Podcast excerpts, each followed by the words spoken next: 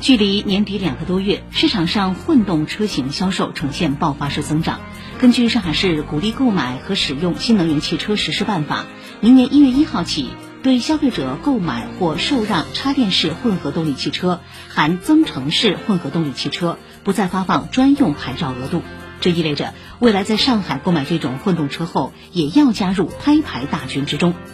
上海电视台报道，为了赶在年底前上绿牌，不少消费者抓紧时机入手。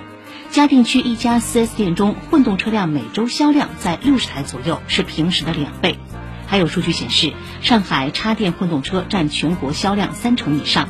此外，上海新能源车渗透率已经接近百分之五十，众多车企已经做好准备，未来主攻纯电车型的销售。